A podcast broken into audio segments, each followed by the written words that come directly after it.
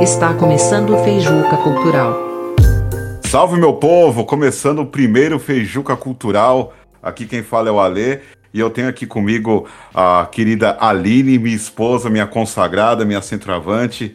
E aí, Aline, dá seu olá para os nossos ouvintes. Salve, salve, manos e manas. Sejam bem-vindos e possamos juntos aí construir através do diálogo, através de várias temáticas, termos aí uma troca de saberes e caminharmos unidos na nossa luta. É isso. Muito bom, muito bom. E, e aproveitando, é, já se apresenta, né? Fale mais de você para os nossos ouvintes. Como o Ale já me apresentou, falou o meu nome, né? Eu sou a Aline, eu tenho 35 anos, sou nascida e criada em São Bernardo, cidade do qual nós moramos, região do Grande ABC Paulista. Quanto profissional, eu sou psicóloga de formação, estou concluindo uma especialização em Educação e Direitos Humanos pela Universidade Federal do ABC. Na minha trajetória, eu sempre trabalhei dentro das políticas públicas, né, de assistência social, como educadora social, como psicóloga técnica.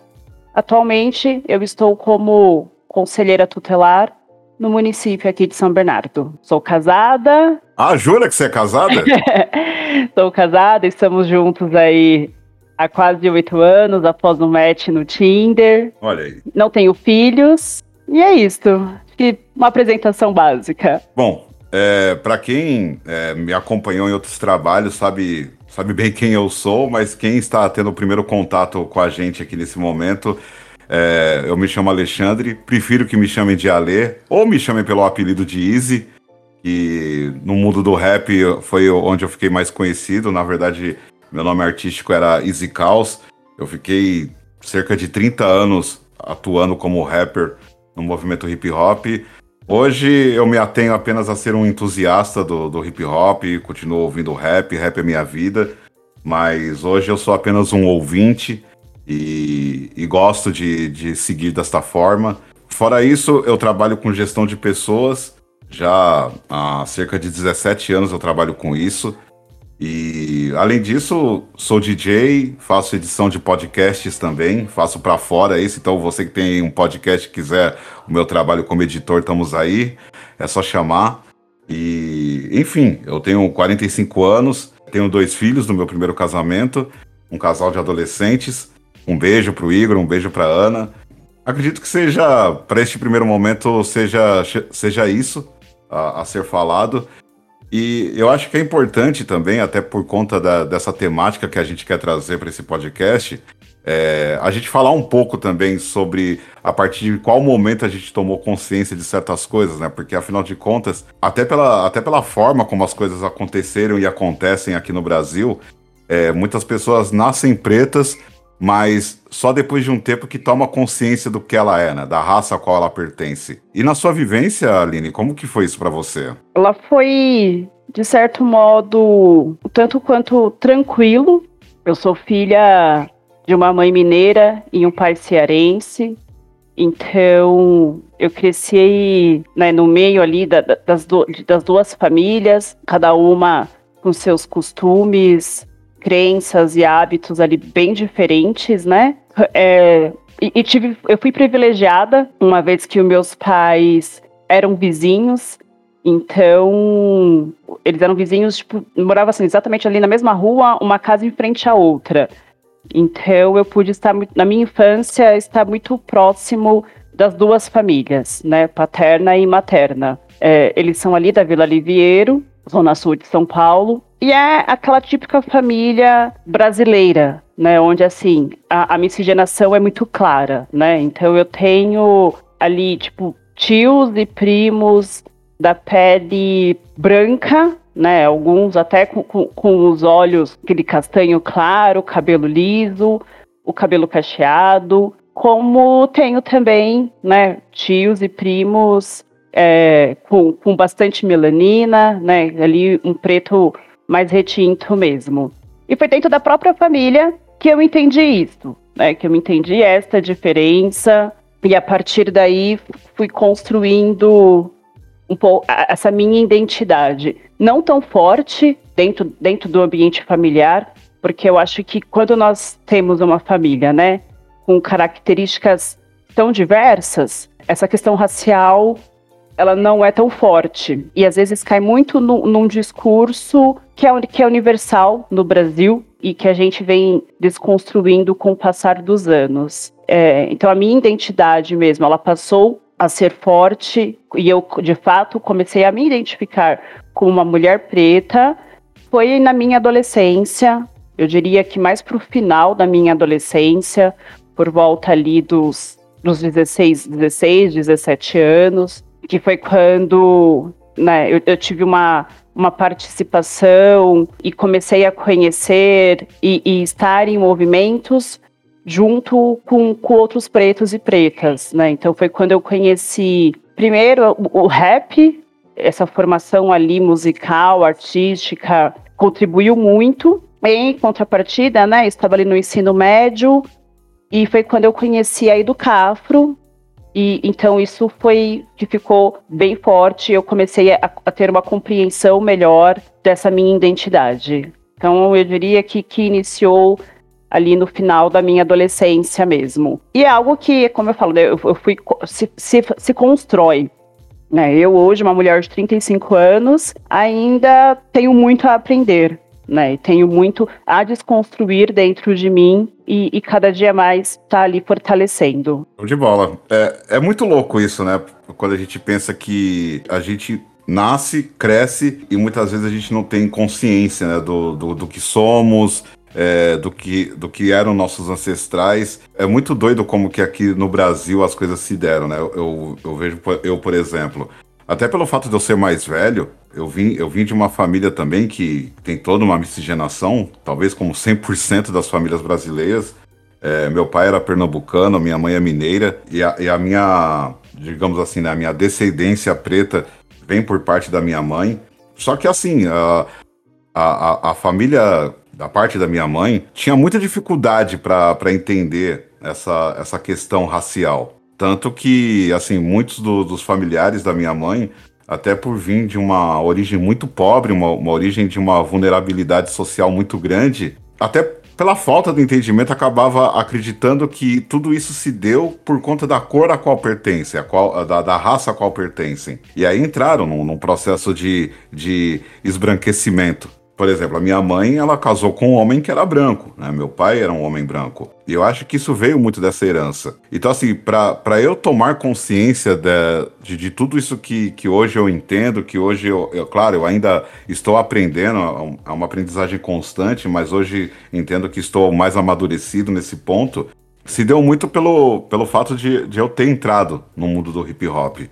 Por, por eu ter entrado no rap, porque até então é, aconteciam coisas comigo na minha infância, na, na minha pré-adolescência, que eu não entendia por que acontecia. Por que, que é, as pessoas tiravam sarro de mim? Por que, que havia é, tanto bullying na escola, que na minha época nem era chamado de bullying, era simplesmente entendido como uma frescura. Né? Ninguém levava esse tema a sério. E para mim era difícil, né? E, e, e foi nascendo uma revolta dentro de mim por conta disso.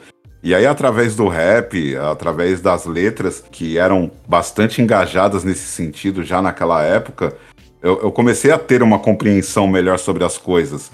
E, e eu pude canalizar também essa revolta, essa indignação é, através das, das, minhas primeiras letras de rap. E isso também acabou me motivando a buscar mais conhecimento. Então, você imagina, né? Um, um moleque de 14, 15 anos andando com o livro do Malcolm X debaixo do braço. Esse era eu. E, e, nessa época, tipo, as pessoas simplesmente não entendiam por que, que de repente eu tinha algumas atitudes ou por que, que eu tinha gosto por certas leituras. E aí, enfim, né? Isso foi a, a minha forma de entender o porquê que algumas coisas aconteciam, entender por que, que havia todas essas questões contra, contra a, a, a minha autoestima, contra a, a, minha, a minha vontade de crescer. Porque também tem isso, né? A questão do conformismo. E eu, pelo contrário, eu sempre fui uma pessoa muito inconformada, desde muito novo. E então, assim, casou muito com, com a minha personalidade é, perceber e entender a luta do povo preto. É, isso isso eu, eu consegui amadurecer através do rap, é, me, me, fez abrir a mente e, e, ampliar meus pensamentos com relação a, a tudo isso. E, e hoje eu, eu, consigo ver com, com, com muita facilidade o, o, porquê de certas coisas. E eu acho que o, o, o nascimento desse podcast também tem a ver com isso, porque por muitas vezes, né, para os nossos ouvintes aí que está conhecendo a gente agora, eu e, e a Aline, a gente passa horas, assim, de um final de semana conversando sobre várias coisas que, assim, que eu, eu acho que poucas pessoas ou poucas famílias acabam tendo esse costume de discorrer mesmo sobre certos temas, sabe? De entender a nossa ancestralidade, de entender o porquê que de repente algumas coisas são como são aqui no Brasil, diferente de talvez de outros países que, que também houve o, o momento de escravização, onde foram trazidos é, o nosso povo da África para alguns países, e mesmo esses países hoje que, é, que, que, vivem também um, um, cenário de racismo, ainda assim os pretos de lá têm um comportamento diferente dos pretos daqui. Então, esse tipo de conversa é, é muito comum entre eu e ela aqui é, durante nossos afazeres domésticos, enquanto a gente está fazendo alguma coisa em casa, a gente está tendo esse tipo de papo. Então, o, o, o podcast ele, ele veio para isso, né, para a gente poder falar sobre isso. E aí, né, como todo projeto que se inicia, como, como um podcast, por exemplo, a gente começa a pensar: puxa, qual vai ser o nome disso aqui? Qual, qual vai ser a nossa temática? Qual é o público que a gente quer atingir? E aí, é, fala aí dessa parte para os nossos ouvintes, conta para eles é, como que foi esse processo inicial. Sim, é, só antes de, de iniciar, né, de dar sequência nisto, acho que, como você falou bastante, né, como sempre, fala muito. ah, tá.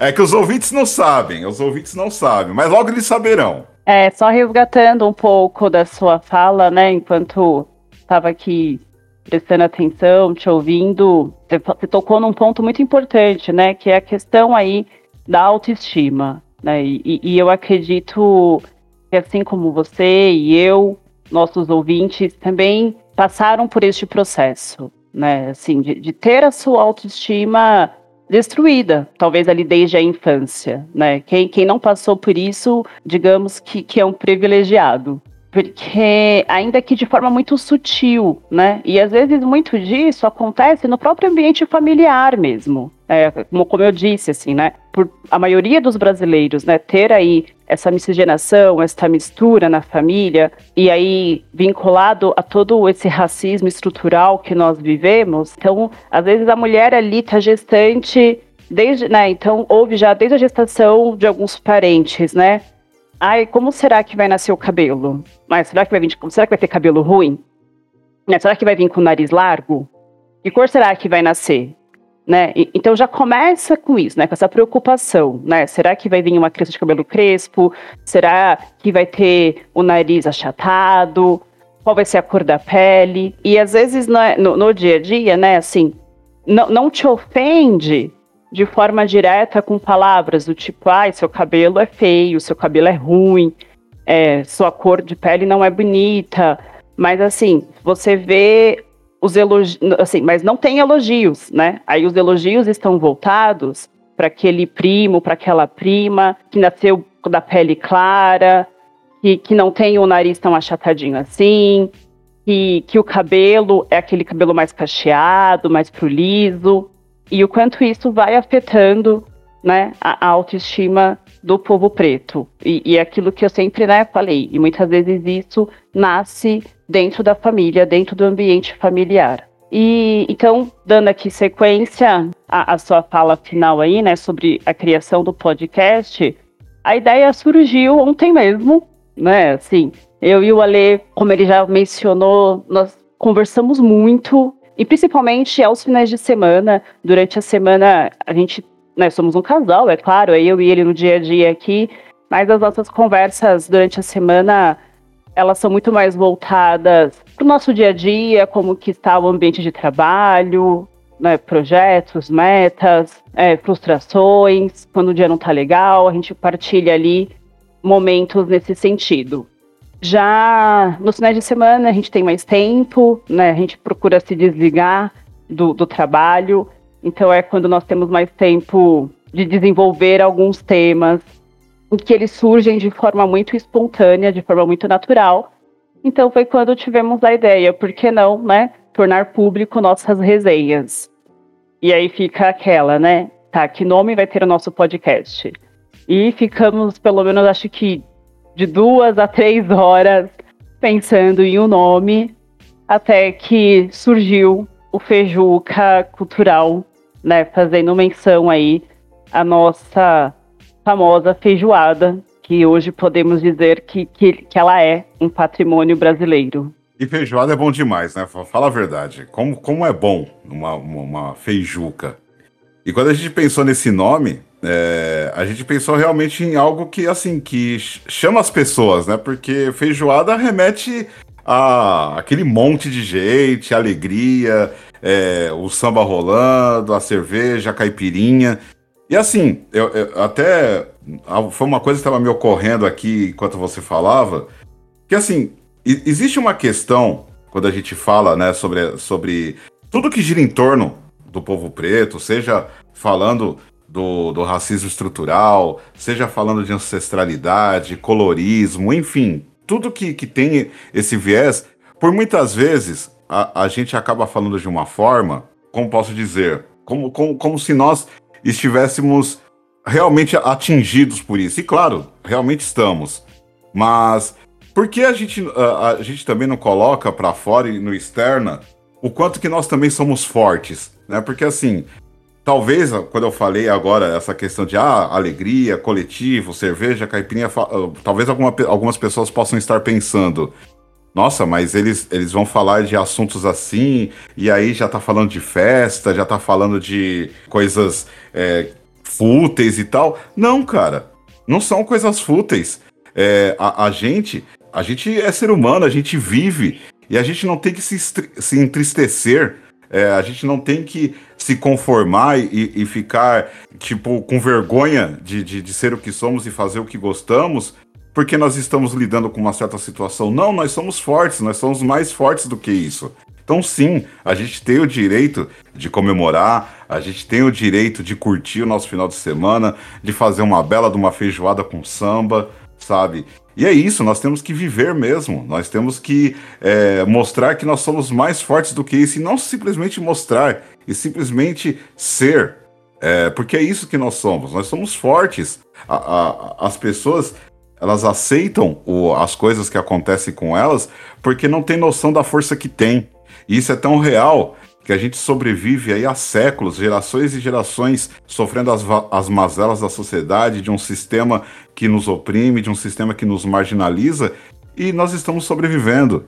Tem uma frase do, do Gog, um rapper lá do DF, que ele fala assim: quanto mais de nós matam, mais nossa raça procria. E isso é uma verdade. A nossa raça vem perdurando, a nossa raça vem seguindo em frente, apesar dos pesares. E agora que, a, que as pessoas e a sociedade como um todo está tendo que aprender a lidar com, com uma fala de resgate, com uma fala de, sabe, um chamado mesmo para começarmos a entendermos quem, quem nós somos, a nos empoderarmos, é exatamente nisto que a gente mostra a nossa força. A gente mostra que a gente vai além do, do que uh, o sistema quer nos colocar. Então, quando a gente pensou nesse nome, no, no Feijuca Cultural, é realmente juntar as coisas, sabe? Juntar o coletivo, é, falar da. trazer algo que, que é. faz parte do, do, do nosso cotidiano. É, todo, assim, eu conheço pouquíssimas pessoas que não gostam de uma feijoada. E quando a gente se junta, né, quando a gente faz assim um, um, uma festa ou algo do tipo, é comum haver o diálogo, haver a conversa e, e às vezes sim, falar sério, por que não? Então, é, eu acho que tem tudo a ver com, com, com o nosso podcast. E na sua visão, você teria mais alguma coisa a acrescentar? Assim, né? Eu, eu sou suspeita porque eu amo feijoada, né? Feijoada está no meu top 3 dos, da, né, dos pratos da comida típica, assim, que, que eu mais gosto, que eu mais aprecio. É, eu venho de uma família, ali por parte de mãe, que faz uma feijoada maravilhosa, né? Inclusive, é conhecida aí fora, entre vizinhos, pessoal da comunidade conhecem a feijoada da minha mãe, até porque ela já teve, né, um restaurante. E, e quando a igreja que ela vai resolve fazer feijoada, é ela que é escalada para preparar. Como também lá o meu avô, né, e minha avó. Minha, é, minha avó hoje não cozinha mais, né, dado as limitações de saúde dela, mas ensinou muito bem como se prepara uma feijoada, e meu avô aprendeu. E quando faz, é exatamente isso. É casa cheia, é marmitinha para os vizinhos, é depois também todo mundo trazendo marmitinha para casa para comer durante a semana. Então, feijoada me remete de fato a isso, assim, né? A, a união, a família reunida, amigos reunidos, é, afeto, né? Acho que assim, é possível demonstrar amor de várias formas. E uma dessas formas é cozinhando. E, e, e, o ápice de mostrar amor é cozinhando uma feijoada.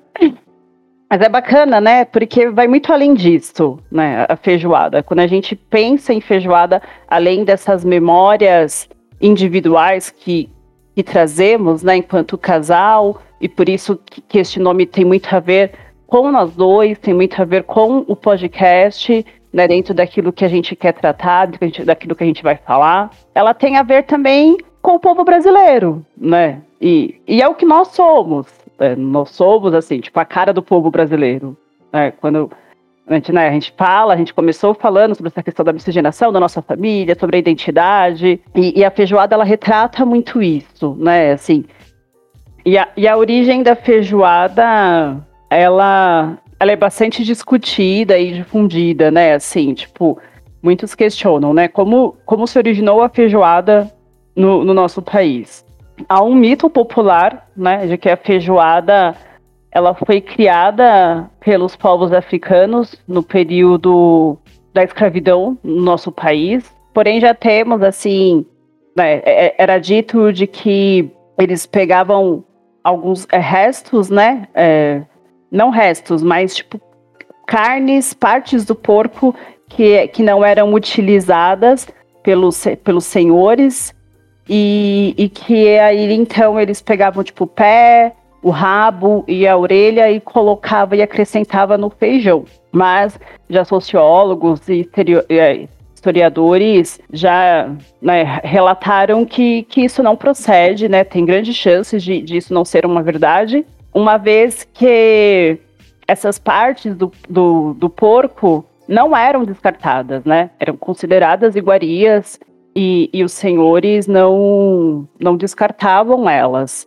E, e, algo que também, né, assim, já lendo e pesquisando e, e, que foi dito é que, assim, a alimentação na, na época, ela também, ela não era também muito diferente, né, dado as dificuldades que eram trazer alguns alimentos para, para o país, né, para o Brasil. Então, a alimentação ela era praticamente milho, a farinha de mandioca, a carne seca, e, e ela não era muito diferente assim para, né, para os escravos, né, como para os senhores ali da casa da, da casa grande. Você vê, né? Até, até isso é, existe a, a controvérsia, né? E, mas aí, no fim de contas, você sabe dizer, então, como que se deu a feijoada do jeito que nós conhecemos hoje? Ela, ela surge como uma adaptação, né? assim, na, nos países europeus, principalmente ali Portugal, já, já era comum fazer um cozido com, com pedaços ali de carne, o feijão, então já era muito comum ter este cozido. E este mito que surge, ele não é também de, todo, de tudo mentira, porque apesar de, dessa fala, né, assim, pensando ali no que os é, historiadores já, já trouxeram, é, existe também ali algo que, que já foi dito pelo sociólogo Carlos Alberto Doria, e ele fala que não é de tudo um, um simples mito, né? Ele traz que no final do século XVIII, ali no Rio de Janeiro, né, a alimentação dos escravos, ela estava centrada no feijão preto, na farinha de mandioca, laranjas, bananas, além da carne seca e do toicinho, porque eram produtos que eles podiam comprar através das vendas das suas hortaliças. Então, talvez a origem aí, né, deste feijão gordo tenha sido nesta época. E, e por isso, então, o, o, mito, né, de que foram ali os escravos que de fato criaram, a, deram início ali à feijoada. Inclusive, até comentar no, no sul, do, na região sul dos Estados Unidos, na mais, é, mais precisamente Louisiana, tem um, um, um, prato típico que, que a comunidade negra é, em geral, é, tem é, esse prato como um, um, prato, além de simbólico, também um, do, um, dos pratos mais consumidos por eles, é um prato chamado gumbo, que ele, assim, ele na verdade é um grande ensopado, onde vai frango, linguiça, carne de porco, frutos do mar. É, em alguns estados eles é, acrescentam arroz também. E, e, e é uma, um, um, tipo de cozido que, assim, digamos que é a feijoada deles. Né? Eles, lá, lá, nos Estados Unidos não existe o costume da, do consumo da feijoada, evidentemente, mas digamos que se nós pensarmos nessas características e, e nessas histórias, o gumbo seria a feijoada deles. E, e, e, ele tem, assim, que nem você falou, né, da questão das influências da culinária europeia e tudo mais. É, esse prato também, ele tem uma, uma forte influência europeia, mais precisamente francesa né, que inclusive a região ali de Louisiana tem uma questão de, de, de imigração francesa e tal, e, e acabaram né, juntando uma coisa a outra e, e nasceu esse prato. Confesso que tenho curiosidade de experimentar esse prato, porque assim, ele parece ser bem forte, assim, né? Bem, bem calórico, mas me parece ser bom, me parece ser bom esse prato. Você, você, também teria essa curiosidade? Sim, com certeza. Né? É... Eu sou muito aberta a novos paladares, né? Se eu vou gostar é outra história. Mas eu sou sempre muito aberta quando o assunto é comida, a experimentar. E, e eu acho que assim, como, como, tudo na vida é uma adaptação né, ao novo, é, eu, eu entendo que é importante nos permitirmos a viver novas experiências dentro da gastronomia. E, e, e, ainda assim, né? A gente continuando assim, pensando na, na feijoada, tratou aí essa questão um pouco do mito, da sua origem, o que é verdade, o que não é. É interessante pensar, né, que assim, a história também traz que a feijoada da forma como nós conhecemos, né, ela foi de fato difundida ali no século XIX por, por restaurantes e hotéis, restaurantes e hotéis cariocas, e, e até por isso típica, é, e, e, conforme assim, essa iguaria, né, teve muita busca, então eles é, separaram dois dias da semana para servir, né, que seria a quarta e o sábado, e que a gente tem até hoje, né, a gente carrega essa tradição até hoje. Quarta e sábado é, é o dia que nós encontramos a famosa feijoada nos restaurantes, nos bares, e, e ela vem aí por conta dessa questão histórica. E é por isso que nosso episódio é servido às quartas e gravado aos sábados. Exatamente isso. Preparando a nossa feijoada. É isso. Eu acho que, que algo que é bacana, é, ainda a cunho de curiosidade sobre, sobre a feijoada, é que, como né, já, já dissemos, ela, ela de fato foi considerada, né, é considerada um, um prato típico brasileiro, e mais do que isso, né, é um patrimônio nós mesmo já conversamos, já falamos sobre isso. Se nós temos ali Pão de Açúcar e Cristo Redentor como um cartão postal brasileiro, quando a gente vai para a gastronomia, o que nós temos é a feijoada como um cartão postal brasileiro. Não sei se você lembra de um reality show de culinária que nós assistimos. Eu não vou lembrar o nome, até porque faz tempo que a gente assistiu, né? Está disponível no Netflix mas não, não me recordo o nome, que eram chefes renomados do mundo inteiro. Foi selecionado ali alguns, alguns países e alguns chefes para poder participar deste reality. E, e aí eles tinham que reproduzir pratos típicos de alguns países. Então, cada episódio é um país e, e a reprodução do prato ali escolhido pelo programa. Quando teve o Brasil, o prato que esses chefes tiveram que, reproduzir foi, foi a feijoada. E, e, aí, não sei se você lembra que esse episódio, é, que esse reality, ele tem dois momentos, né? Primeiro é onde todos os chefes estão participando, e aí tem que reproduzir o prato, e aí tem lá que, quem ganhou, quem reproduziu da melhor forma, e, e depois, antes, de, antes né, de ter ali a eliminação, é, é escolhido o outro alimento, né, um, um, um outro produto ali típico do país, onde eles tinham que preparar livremente ali um prato com aquele produto. E, e como se tratou do Brasil, foi a mandioca que também o programa ali escolheu para eles trabalharem. Né? Não sei se você recorda disso. Eu só não me recordo o nome deste programa, desse reality. Se eu não me engano, é o The Final Table. É, mas falando sobre. É que assim, né? Só mencionando ele por conta disso, né? Por conta do quão importante, de fato, é a feijoada enquanto patrimônio, patrimônio brasileiro. Tanto que ela já foi mencionada, e aí já, já foi feito referência a ela em música, em poema. Né? Nós temos um poema de Vinícius de Moraes, onde ele trata, né, ele traz a feijoada.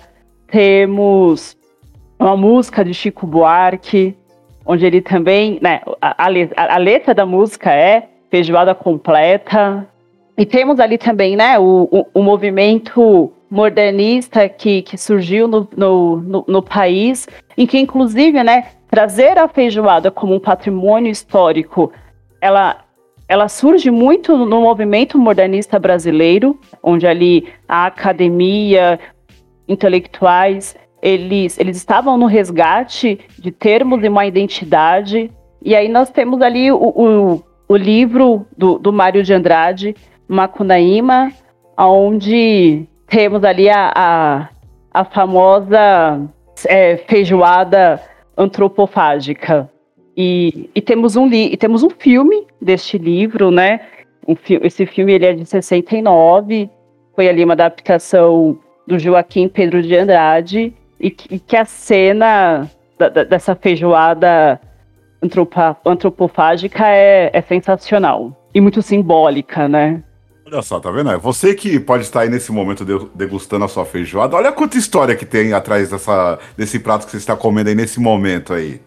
É, coisa é louca, cara. E, e, e aí, por isso, né, acho que assim, a gente né, trouxe um pouco da história, inclusive um pouquinho de cultura aí dentro do que, do, dentro do que nós sabemos. Mas, em resumo, é, é pensar exatamente isso, né? Porque feijuca, é, feijuca cultural. Porque quando a gente pensa em feijoada, a gente pensa exatamente nisso, assim, né? É, a feijoada ela é um prato que ela conseguiu unir a, a, a, o povo brasileiro, essa miscigenação, né? Eu tenho ali na feijoada, eu tenho branco, eu tenho preto, eu tenho indígena, né? Na, na, numa feijoada ali completa eu tenho tudo isto.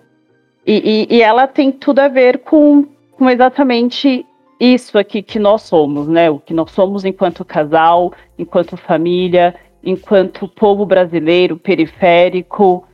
E, e quando a gente pensa em feijoada, é, é pensar em festa, é pensar em alegria, é pensar em comer com fartura, e é um momento ali de descontração, de troca, de resenha, e que o nosso podcast é exatamente isso, né? É, é, é nossas resenhas, é como você mesmo já disse, nada aqui é uma verdade absoluta, até porque é um casal trocando ideia e, e, trazendo o nosso olhar sobre, sobre tudo, né? Porque a gente conversa sobre tudo.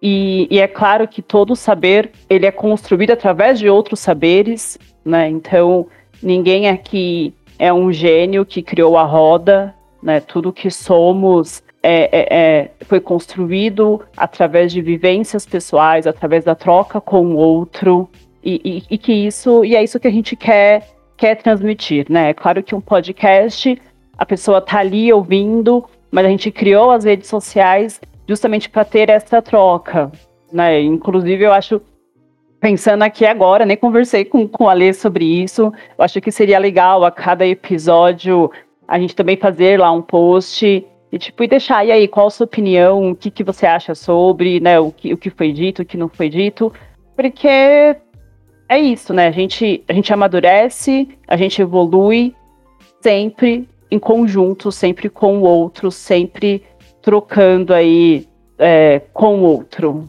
É, com certeza, a gente vai postar quando a gente for, aliás, né, como você está ouvindo o podcast agora nesse momento, já está nas nossas redes sociais a oportunidade aí de você também op opinar, de, de, trazer o seu ponto de vista, ou de querer acrescentar algo a, a, esse papo.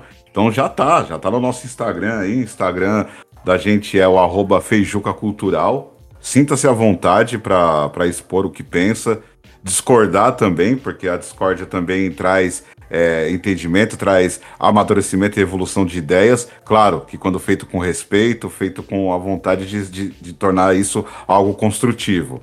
Então, sintam-se à vontade para fazer isso. Inclusive, para você que está ouvindo no, no Spotify, dentro do próprio episódio do Spotify, vai ter também ali uma caixa de mensagens para você também é, expor o, o que você pensa e, enfim, sintam-se livres para fazer desta forma. Bom, é isso aí. Então vamos para nossas considerações finais. Aline, por favor, deixe aí as suas considerações finais e já aproveita para se despedir dos nossos ouvintes. Acho que este é o nosso primeiro episódio, talvez explicando, nos apresentando, explicando um pouquinho como foi a escolha do nome e, e por que nos identificamos com, com isso. É, eu nunca gravei um podcast antes, tá? Tá sendo a primeira vez. Eu tive uma breve participação no 011 Cast, mas tenho aí também minhas limitações com tecnologia, mas é isto, né? Estamos aqui para bater um papo mesmo, para conversar e, e para crescermos e evoluirmos juntos. É isso aí. É, eu espero que, que você que esteja ouvindo esse episódio aqui tenha curtido a ideia. E, e mais uma vez eu reforço que, que o feedback é sempre importante. Traga ideias, traga sugestões também. É, também todas elas serão muito bem-vindas, até porque é um projeto que está se iniciando e, e, a gente pode é, fazer ajustes e, e mudar coisas conforme isso aqui vai amadurecendo e a contribuição de quem está ouvindo esse podcast vai ser fundamental para a gente deixar isso aqui cada vez mais bacana, cada vez mais dinâmico e mais com a cara da, do nosso público, né, que, que, a, que acredito que é a peça-chave para que isso tudo aqui siga e aconteça.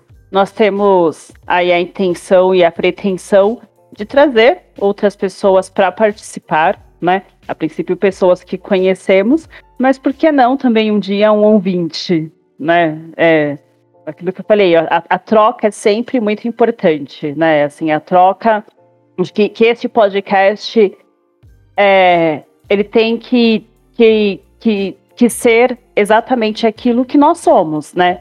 E nós somos, aqui enquanto família, enquanto casal, um espaço de aprendizado, de partilha, de transformação, né? Momentos de explanações, de reflexões e, e acima de tudo, sempre acolher com afeto todas as nossas subjetividades.